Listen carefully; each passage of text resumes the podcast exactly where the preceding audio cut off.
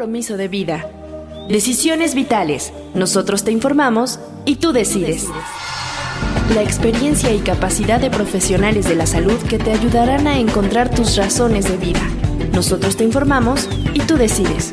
Decisiones vitales.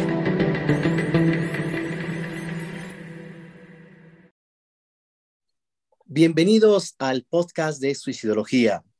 En este episodio hablaremos sobre un tema muy delicado y triste, el suicidio de las mamás. El suicidio es un problema grave y complejo que afecta a personas de todas las edades, géneros, culturas y condiciones sociales. En el caso de las mamás, el impacto emocional y psicológico puede ser especialmente doloroso y duradero para sus hijos e hijas. Para hablar sobre este tema, contaremos con el testimonio de alguien que ha vivido en carne propia la experiencia de perder a su mamá por suicidio. A través de su historia, intentaremos comprender mejor las circunstancias y los sentimientos que rodean a este triste acontecimiento, así como las posibles maneras de prevenirlo y abordarlo. Es importante recordar que el suicidio no es una solución, sino una manifestación extrema de dolor y sufrimiento. Si tú o alguien que conoces está pasando por una crisis emocional o pensando en quitarse la vida, es fundamental buscar ayuda profesional y apoyo emocional. La vida es valiosa y merece ser vivida. Hoy está con nosotros Lía Córdoba. Le damos la más cordial bienvenida y junto con la psicoterapeuta Mariale Buenfil conoceremos esta historia. Mariale, ¿cómo estás? Hola Alejandro, muy bien, gracias. Pues creo que hoy nos toca un tema fuerte, ¿no? Y, me parece que pues va a ser muy interesante porque tenemos un testimonio.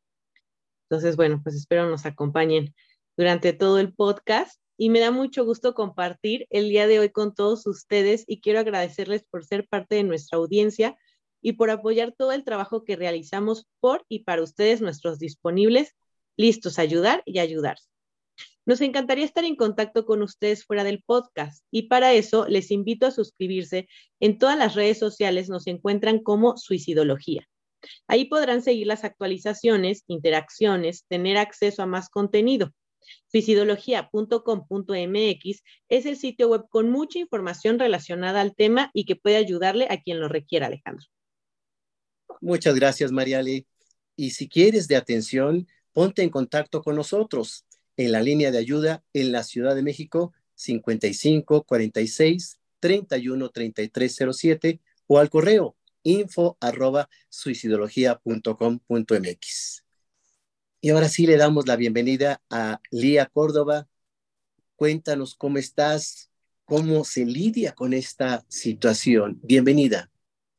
Hola, muchas, muchas, muchas gracias por pues tomar en cuenta eh, esta pues esta historia que, que sí es, es, ha sido y supongo que será muy, muy compleja.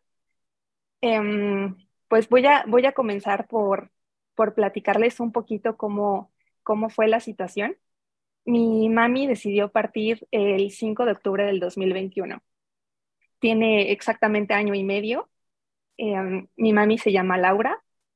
Y pues bueno, ahora sí que creo que me gustaría partir un poco en dos esta situación. Creo que desde lo que puedo compartir, desde lo que yo como hija vi desde su perspectiva y lo que yo siento en este caso como hija y pues también hablar un poco pues desde la perspectiva familiar que, que, estamos y vivimos, ¿no? Em, a lo largo de sí que contando y resumiendo un poco la historia de mi mamá, Em, creo, que, creo que al hablar de suicidio, creo que no, no es algo que llega de la noche a la mañana como una idea. Em, creo que en su caso, hablando pues específicamente de ella, creo que fueron un cúmulo de situaciones que la llevaron a tomar esta decisión. Em, ella cuando tenía siete años, recién, prácticamente recién cumplidos, sufrió abuso sexual su forma de manejar las cosas siendo una niña, pues, pues obviamente fue correr y contárselo en este caso a, mis abuelos.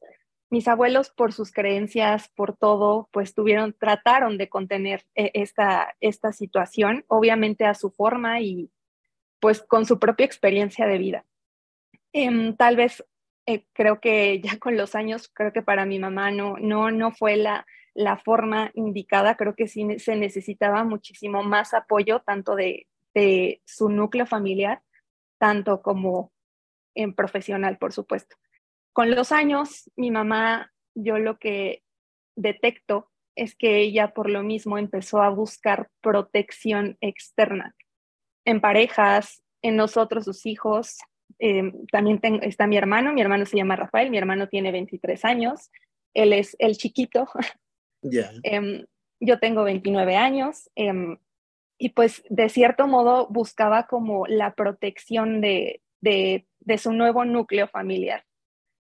En buscaba sentirse protegida, con, con, atención. Mi mamá nunca fue la, la, típica mamá de mis hijos son para que me pongan toda la atención. No, no, no. O sea, no, no, no es por ahí la cosa, pero sí buscaba como, como sentirse protegida.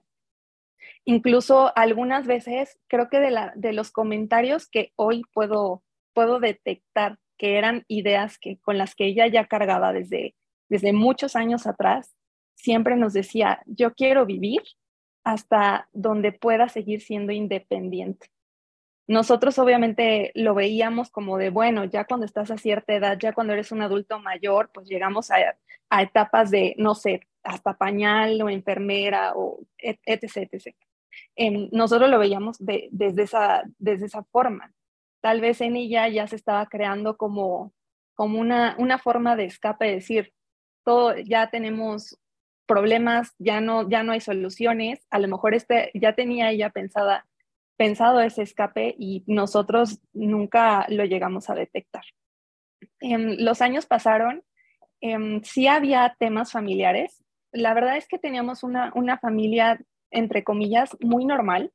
La familia de cuatro, papá, mamá, hermano, hermana, o sea, todo muy normal, salidas familiares, Em, siempre contábamos con toda la familia, o sea, si había algún problema, alguien brincaba y ayudaba, ya sea económicamente o con algunas palabras, lo que sea, o sea, éramos una, una familia unida.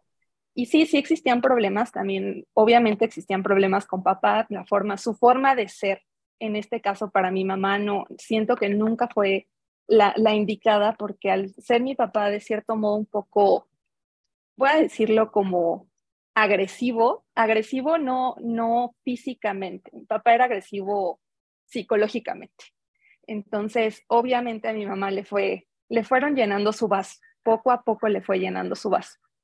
Em, ahora sí que no, no, no es para juzgar la forma de ser de mi papá, pero hablando desde la perspectiva de mi mamá, pues sí, sí le generó, le generó temas que fueron sumando con los años y ella buscando protección y buscando sentirse protegida en todos los sentidos, tanto emocionalmente, físicamente, económicamente, pues se fue como encapsulando eh, en, este, en este núcleo familiar, vuelvo a repetir, entre comillas, normal, que pues no, en teoría no lo era. Yo, yo incluso de chica yo le decía, mamá, ¿por qué no trabajas? No, es que tengo que estar contigo, con tu hermano, cuidarlos, protegerlos, guiarlos, etc. Y yo en el fondo decía, pero pues está bien que las mujeres trabajen. O sea, creo que yo ya llegué con otro chip de decir, hay que trabajar, hay que ser independiente, sí puedes ser mamá, pero pues también yo decía, es que ten tu vida, ten tus cosas, sal más, ten a tus amigas, esto, o sea, sí, este, afortunadamente tiene amigas muy, muy cercanas que, que hoy son mis tías. Claro. Em, y siempre también fueron, yo creo que su contención, yo creo que ellas sin saberlo fueron mucho tiempo y y, ahora para mí también son mi, mi contención. Sí tenía e, e, ese tipo de personas en su vida, pero creo que ella se limitaba a hablar, a hablar muchas cosas, muchos temas. Incluso el tema de, del abuso, ella no lo habló hasta meses antes de partir. Yo me enteré de este abuso cuando ella ya no, ya no estaba en este plano, cosa que, que hoy, y, y no solamente el tema del abuso, sino el tema de su decisión entendí que no, no, era algo que ella no quería que supiera porque ella ya no quería ayuda. Ella sentía imposible tener ayuda. ya no, no estaba dentro de sus posibilidades. Decir, es que cómo, cómo es posible que alguien venga y, y sí me dé una solución. ¿Cómo es posible que alguien venga y me dice, sí es posible trabajar? Ah, no, ya, ya en su mente ya no existían esas posibilidades y se bloqueó. Em, hablando de bloqueo, ella bloqueó muchos años eh, este tema de abuso. Entonces fue como crear, yo creo que tenía ahí un monstruo dormido, porque fue algo que, que nunca logró logró sacar de su sistema ni obviamente tratarlo profesionalmente para poderlo superar de la mano con su gente más lo profesional. para ella fue lo normal crecer así. Empiezan a salir estos temas. Yo empezaba a notar cosas, por ejemplo, con, mi papá yo lo notaba como más así como de no, ya, ya no, ya no quiero. Incluso empezaron como a dormir, a dormir separados. Yo empecé a vivir con mi pareja y ella se, al poquito tiempo se muda a mi cuarto ella ya lo que quería era estar como aparte de todos, ya sentía esa, esa necesidad de estar separada, este, ese repele en general con lo físico, no con nosotros, pero sobre todo ya con, la, en la parte pareja. Em, también empezamos este, a notar em, que sí, su estado anímico ya estaba diferente. Mi mamá siempre fue, casi, casi nació delgadita, nació muy delgadita ella era, se estresaba y bajaba de peso. Ella tenía, tenía ese tema, pero sí notábamos que estaba baje y baje y baje y baje y baje. Entonces era así de, bueno, ¿qué hacemos? Te compro un ensure, te compro esto, te compro el otro. Ya no, sí, sí, sí, y sí se lo tomaba. O sea, no era que ella dijera, ya no quiero comer porque yo la veía, estábamos con ella y sí comía, pero yo creo que ella ya, yo llegó un punto poquitito antes que yo volteé, ella dije, es que mi mamá se está consumiendo y, pero ella me dice, no, sí, estoy bien. O sea, ella me, me ponía como una especie de máscara para que yo no, no me diera cuenta de lo que realmente pasaba por su cabeza. Em, ya sé, yo creo que aproximadamente un año y cachito antes de que ella se fuera, se empezó a acercar muchísimo al espiritual, muchísimo, se, se la pasaba con audífonos y clavadísima en cursos, en podcast, lo que sea, videos, de, todo lo que pudiera, libros también. Em, platicaba con ella, los dos somos mucho de, de, todo ese tipo de creencias. Y sí, o sea, platicábamos padrísimo, o sea, ella, ella traía ya otra, otra, otra, otra mentalidad, pero sí, como que se estaba, digamos, que estaba tan en ella misma que ya no, em, que empezaba como a, alejarse de cierto modo de, de, los demás, sobre todo en casa, hablando específicamente de mi papá y mi hermano.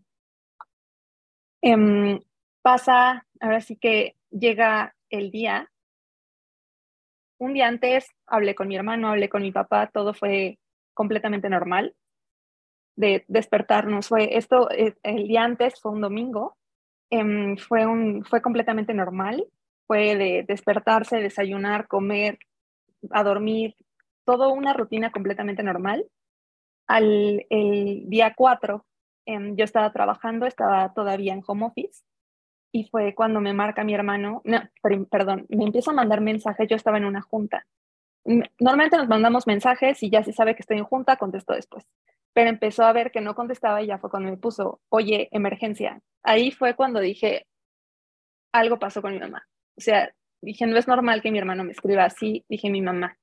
Entonces, este, paro llamada, me, le marco a mi hermano, no, me marca y me dice, oye, mi mamá se tomó pastillas, la acabo de encontrar en el cuarto, está inconsciente, acabo de llamar al 911 y pues están, está llegando la judicial ahorita a, los, a los departamentos.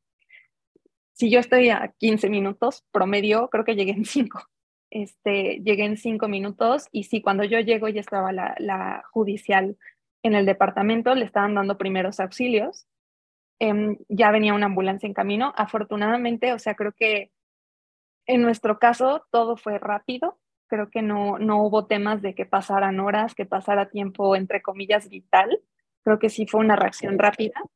Em, una de las mejores amigas de mi mamá trabaja en un hospital y le dio acceso más rápido para que la pudieran atender. Llegamos al hospital. Ah, bueno, antes, em, todavía estaba en el departamento, me dice mi hermano, siento que dejó algo, siento que dejó algo. O sea, Mi mamá no se iba a ir así, mi mamá era muy meticulosa, mamá calculaba absolutamente todo lo que pasaba a su alrededor. Mi mamá era de decisiones muy firmes. Cuando decía sí, era sí, cuando decía no, era no. Entonces, em, sospechamos que había algo, mi hermano levanta su almohada y había una primera carta. En ese momento mi hermano me la da y me dice, yo no la quiero leer todavía, no, no puedo, la leo yo.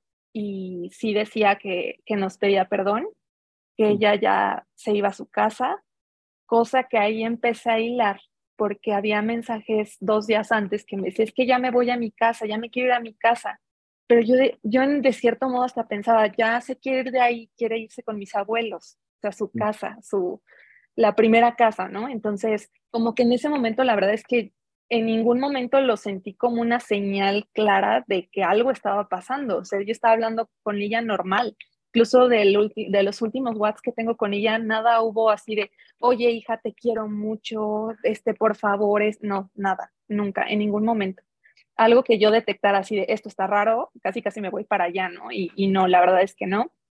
Em, y ya, fue cuando vi, la carta y, decía que había dejado más cartas y que nos había dejado más cosas en una de sus bolsas. Em, para resumir un poco, nos vamos al hospital y pues en el momento en que ella ingresa, nos dice uno de los doctores que la tenía que intubar. Ahí desde ese momento yo fue cuando dije, ya, la verdad es que como que fue el balde de agua fría que te, que te dice es que ya, ya se va, ella ya se quiere ir. Em, pasan las horas, hubo una pequeña mejoría, esa famosa pequeña mejoría, y pero yo decía, no, dije, si mi mamá tomó esta decisión y si mi mamá, o sea, ya su estado corporal está así, dije, mi mamá es que ya se quiere ir, mi mamá ya se va. Pasan las horas, em, empezamos a ponernos de acuerdo para ver los turnos que hacemos mi hermano, y papá, este, mi pareja Luis y yo, eh, cómo nos dividíamos. Em, entonces nos pusimos de acuerdo de que mi hermano y papá se iban a quedar ahí y nosotros íbamos a regresar a Prox a las seis de la mañana. Y eran como la una, una y media de la mañana. Me regreso aquí a, a su casa, me logro dormir un poquito porque en cuanto llegué fue cuando me entró como el, o sea, creo que también me costó un poco sacar todo en ese momento enfrente de mi papá y mi hermano.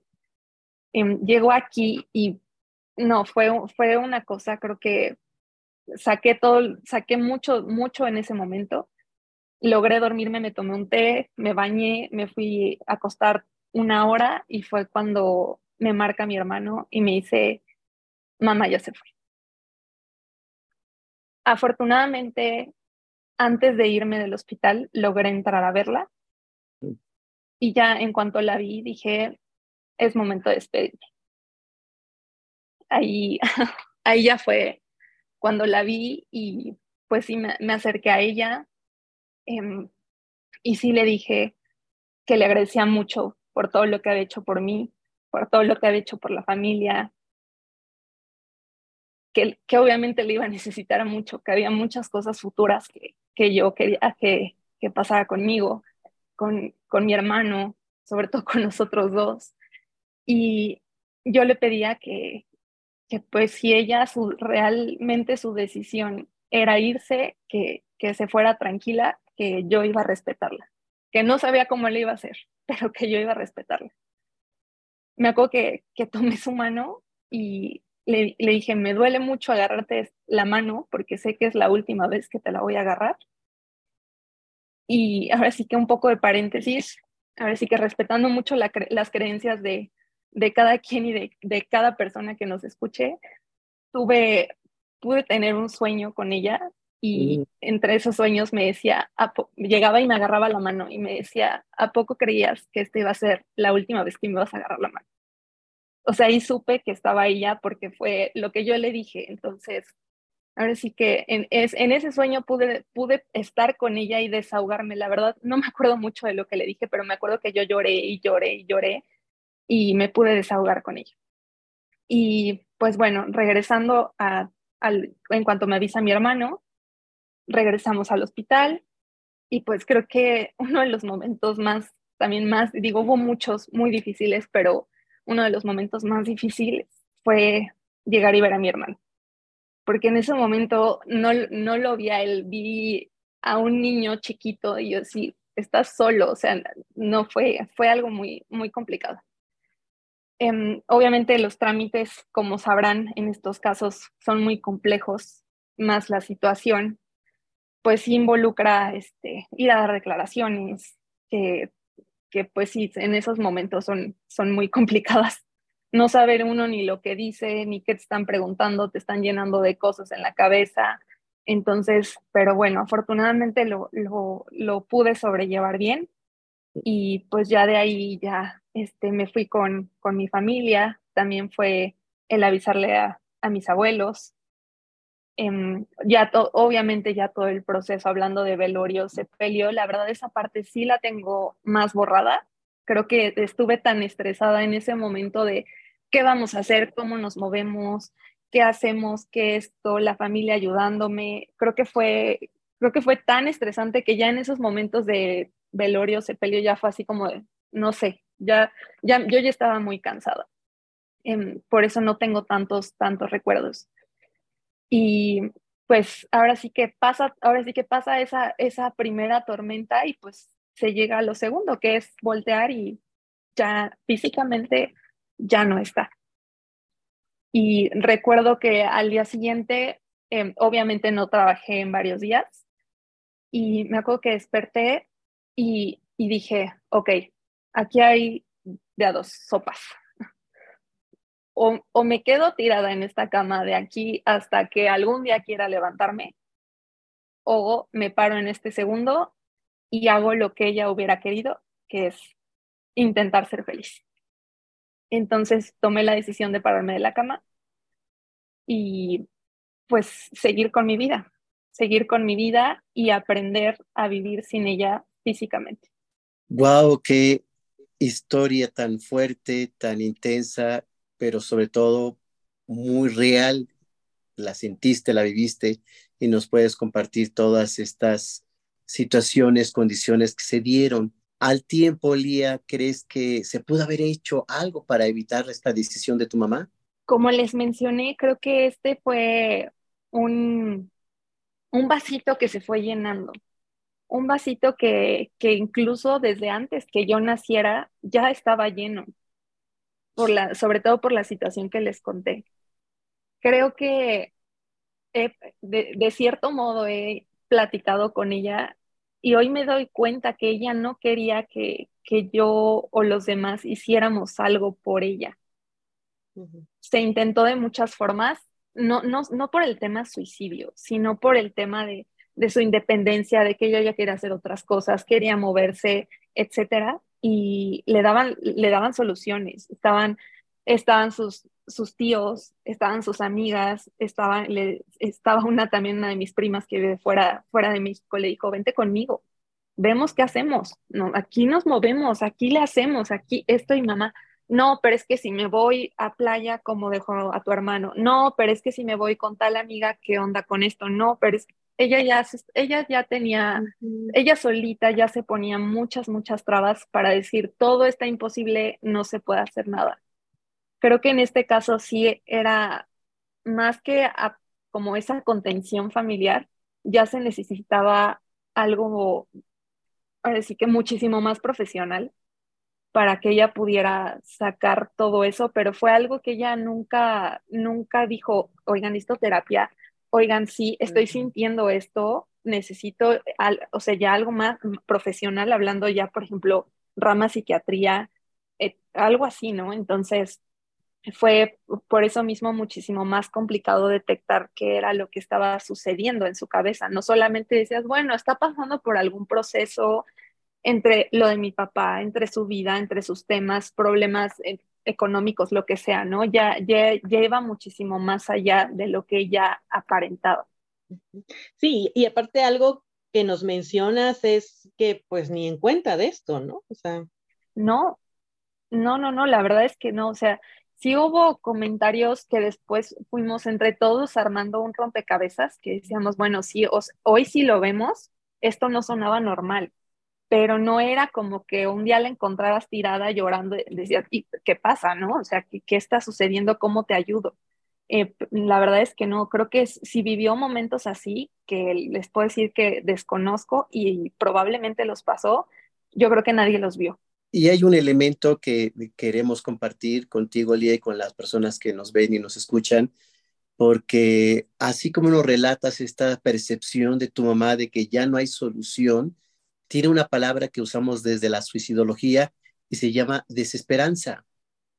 Realmente, Lía, no encuentran salidas o soluciones porque ya que están en esta situación o esta condición, hay una visión que también se le ha denominado en túnel. Esto lo revisamos siempre en los diplomados. Hay necesidad en este momento de apoyar mucho a las personas porque ellas mismas no pueden, no encuentran, no ven soluciones, ya que se reduce su campo de visión para solución de problemas. Sí, justo tal cual, tal cual lo dices, fue como, como sucedió. Ya no, ya no encontraba la manera. Y cuéntanos cómo le hicieron eh, tu papá, tu hermano, tú, para la información a los familiares. ¿Les compartieron qué fue lo que realmente ocurrió? ¿Prefirieron decir otro tipo de muerte? Ya que esto también es muy común. Sí, prácticamente todas las personas a, nuestro alrededor saben que, fue por suicidio.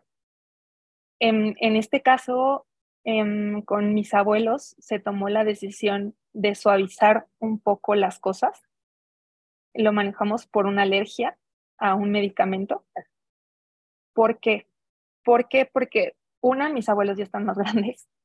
Dos, mi abuela tiende a sufrir de depresiones. Es una persona muy sensible, por ponerlo de esta manera. Y pues iba a ser más complicado todavía. Mucho, mucho más complicado. O sea, de por sí creo que no me puedo imaginar cómo es la muerte de un hijo no, no me lo puedo imaginar. Entonces dije, creo que ya de por sí fue muy sorpresivo. La acababan de ver ellos el sábado, así una visita completamente normal el sábado y les estábamos avisando el martes que mi mamá ya no estaba. Con todas las personas a nuestro alrededor, sí, sí. Obviamente no es como que conozca a alguien y, hola, ¿cómo estás? Soy Lía y mi mamá se suicidó. No, obviamente como me van conociendo, eh, sale algo a la plática, obviamente con amigos muy cercanos, con la gente que me rodea, obviamente sí, em, pero, pero sí, o sea, de cierto modo, solamente con personas cercanas, pues, es como, como se ha manejado la, la situación. Sí, definitivamente lo debe saber o lo quieren saber quienes ustedes consideren, ¿no? Finalmente. Exactamente situaciones familiares, resguardarán la información, todas las condiciones, de acuerdo como ustedes consideren. Y, la siguiente pregunta que yo te haría, Lía, es eh, si esto afectó a los miembros de la familia. Y te lo pregunto porque al momento que está ausente una figura tan importante dentro de la familia que es la mamá, a veces hay una situación de se dispersan los hijos, los papás, hay una situación allí como de necesidad de recuperarse emocionalmente y hay un aislamiento, puede haber una serie de culpas y una serie de juicios. Todo esto en familia, ¿cómo lo vivieron, Lía? Mira, creo que algo, algo que, que sí creo que, que me pasó y nos pasó es que a partir del 5 de octubre creo que me volví otra persona. No, no, no te puedo describir la, la forma en que me cambió la vida de un día a otro. Sí fue, sí que un shock, porque a mí todo, toda la vida fui, como les dije, la familia, la familia feliz de cuatro. Entonces, para mí fue como, ¿qué pasó? O sea, hasta la fecha lo pienso y siento que digo, no es posible, de verdad esto, esto, esto pasó en el núcleo familiar, me cuesta todavía asimilarlo. Em, obviamente, pues no solo yo cambié, también obviamente mi hermano cambió, la situación con mis abuelos cambió, em, la situación con mi papá cambió. Creo, que, creo que cada quien toma sus propias decisiones y pues cada quien considera si son buenas o malas mi papá tomó las suyas. Entonces, pues desafortunadamente no fueron las, las ideales para, en este caso, para mi hermano y para mí. Entonces, pues sí tomamos la, la decisión de, de alejarnos de él por diversas situaciones, como les comento. Em, y pues sí, con, el, con, el, con el nuevo núcleo familiar, porque así como sabíamos que estaban muchas personas, creo que la, la, misma vida no te lleva a convivir tanto con las, con las personas, aunque sea tu familia. Entonces, en el momento que se ve mi mamá, me acerqué muchísimo a, a, muchas personas que fueron, no sé, o sea, mis, lo que les mencionaba, ¿no? mis tías, mis padrinos, eh, las amigas de mi mamá que se volvieron tías, o sea, fueron personas que estaban ahí, pero decías, ah, sí, están muy bien, las veo en redes, etcétera, o por lo mismo de que viven fuera, luego cada quien tiene su vida y pues ya sabes que ahí están, pero no es esa conexión que tienes, ¿no? Entonces, voltear y decir, bueno, puedo platicar con mis primos que ya que no están en México, voltear y platicar con mis padrinos, voltear y platicar con mis tías. Em, creo, que, creo que se ha vuelto así como ese nuevo, nuevo núcleo para, para mí, ¿no? Obviamente para mi hermano también ha sido una situación compleja. Creo que a pesar de que ahí voy a, voy a tocar el tema de que cada duelo es completamente diferente, a pesar de que somos hermanos y los dos perdimos a la misma mamá, creo que lo hemos sobrellevado de maneras muy distintas, muy, muy distintas. ¿Por qué? Por nuestra, nuestra forma de ser. yo, yo no digo que sí, al decir me paré de la cama y sigo adelante, no significa que no esté viviendo un duelo. Tal vez yo no, no soy una persona de decir, ah, llego al trabajo y me entra el chipil y me pongo a llorar con alguien del trabajo. La verdad es que no. Creo que en ese momento hasta puedo estar triste cinco minutos antes de entrar, pero entro al trabajo y cambio chip y digo, estoy en el trabajo. No, no, no, no me pongo a como a pensar en muchas cosas, ¿no? Incluso salidas con, con amigos, con la misma familia. O sea, puedo platicar del tema, pero no es como que me rompa, por llamarlo así. Em, pero, pero obviamente sí, de, sí les puedo decir que, por ejemplo, a mí en, en las noches, ya que llega ese, ese silencio, la, si que apagas la luz y volteas y dices, ¿qué me pasó? ¿Qué pasó? Es cuando, pues sí, les puedo decir que sí llega, llegan esos momentos tristes. Y pues también les puedo decir que no, no he, obviamente es algo, y también, por ejemplo, cuando ella se fue, por primera vez sentí lo que es, así que redundancia, ese sentir ese hueco en el pecho, de verdad físicamente yo dije, es que sentí que me arrancaron algo, realmente sentí que me arrancaron algo. Y, ese, y, le decía a mi pareja, siento un hueco aquí y hoy les puedo decir que el hueco sigue ahí, lo, lo sigo sintiendo, pero he tratado de alimentarlo con, con otras cosas. Sé que es un hueco que jamás se va a llenar porque no hay forma de sustituir a una mamá, no existe la manera pero, pero lo he tratado de llenar con, con otras situaciones. Y pues algo, algo que yo mentalmente le, le digo a mi mamá es, yo llegué a la vida a través de ti y yo quiero que ella a través de mí se sienta un poquito de felicidad. El duelo, Lía, tiene mucho que ver cómo lo afrontamos. Claro. Efectivamente, cada persona lo vive de una forma muy diferente pero yo aplaudo mucho esta decisión porque es una decisión tuya de salir adelante, de enfrentar. No es que no duela, sino que a pesar del dolor se enfrenta a la vida que sigue. Tú estás viva.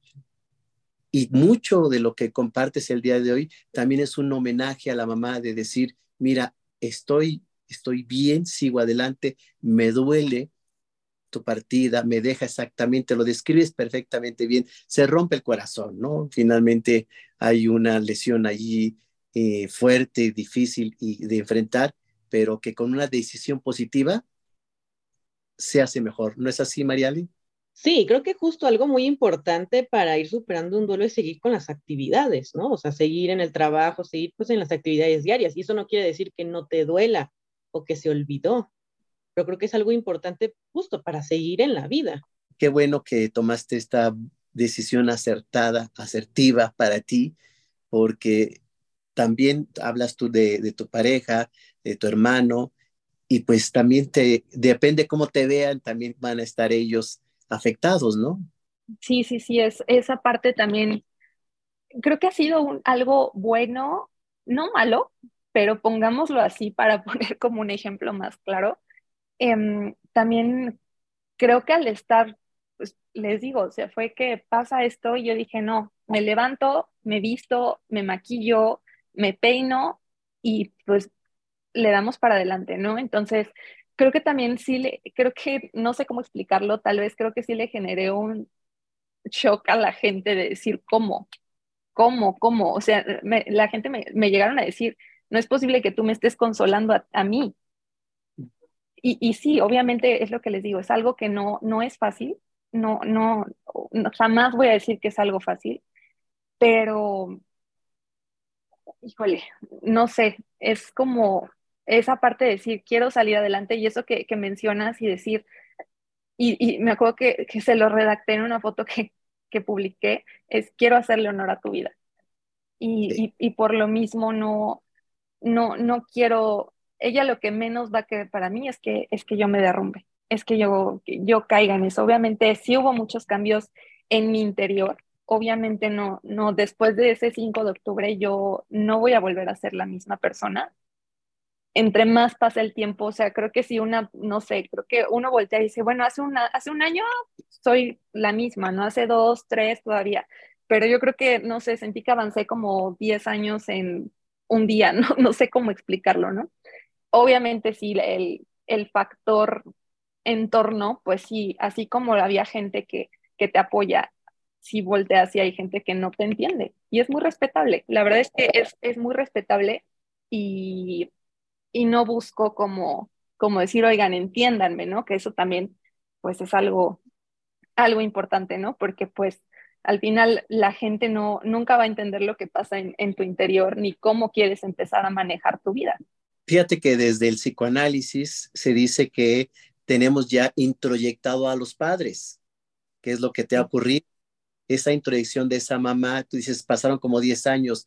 Yo te diría, maduraste 10 años más debido a la ausencia de la mamá, en donde empiezas con todo lo que llevas de bagaje, de amor, de cariño, de protección, de seguridad, de educación, de formación que te dio ella de ejemplo, a poderlo mostrar, sacar y sobre todo esto, insisto yo, sirve como un gran homenaje a todo lo bueno que ella te dio y te dejó. Mariale nos trae información, materiales muy importantes para compartir con todos nuestros disponibles. Y el día de hoy, ¿qué nos traes, Mariale? Así es, Alejandro. Bueno, no sin antes recordarles que los estamos esperando en todas las plataformas de podcast y redes sociales. Nos encuentran como Suicidología. Y bueno, de las recomendaciones, bueno, por primera instancia quisiera recomendar tu libro, Alejandro, para quien quiera eh, adquirirlo. Y también en la página de suicidología.com.mx hay un artículo del doctor Alejandro Águila que eh, como título está Mujer y Suicidio. De películas, hay una película que se llama Pequeña Reina. Y esta es una niña, bueno, una chica de 13 años, una adolescente ya, que su madre se suicida y entonces ella obviamente pues ya no se quiere identificar con la madre, ¿no? Pues sabemos que en la adolescencia está este tema de la identificación y pues no se quiere identificar con una madre, pues me imagino que depresiva y, y entonces, bueno, desde ahí empieza esta historia, ¿no? Y ella comienza como también a tratar de rescatar al padre, ¿no? Desde una forma, pues, cómica. Entonces, esa es una, una buena recomendación. También quisiera recomendarles, eh, bueno, esta película de las horas, que bueno, creo que mucha gente la, la ubica, ¿no? En donde pues empieza con el suicidio de Virginia Woolf y pues bueno, podemos ver estos tres personajes que al final pues sí traen una depresión.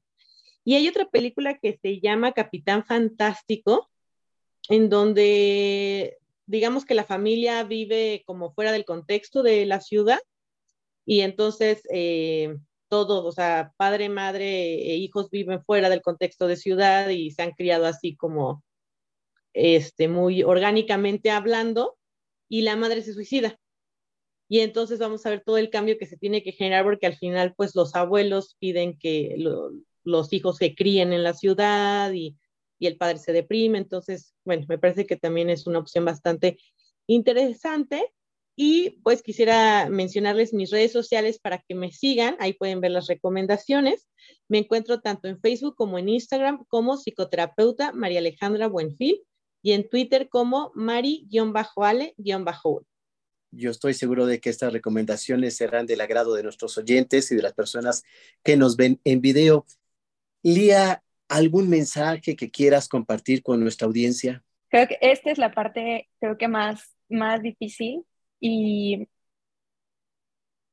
pues si me pudiera proyectar y no tanto a mí, si pudiera entre ver a mi mamá y ver a cada una de las personas, en este caso mamis, que, que eh, les está llegando a la cabeza este, esta situación, sí, sí les diría, una, antes que mamás son mujeres. Eso creo que es algo muy importante porque también tienen que ver por ellas mismas.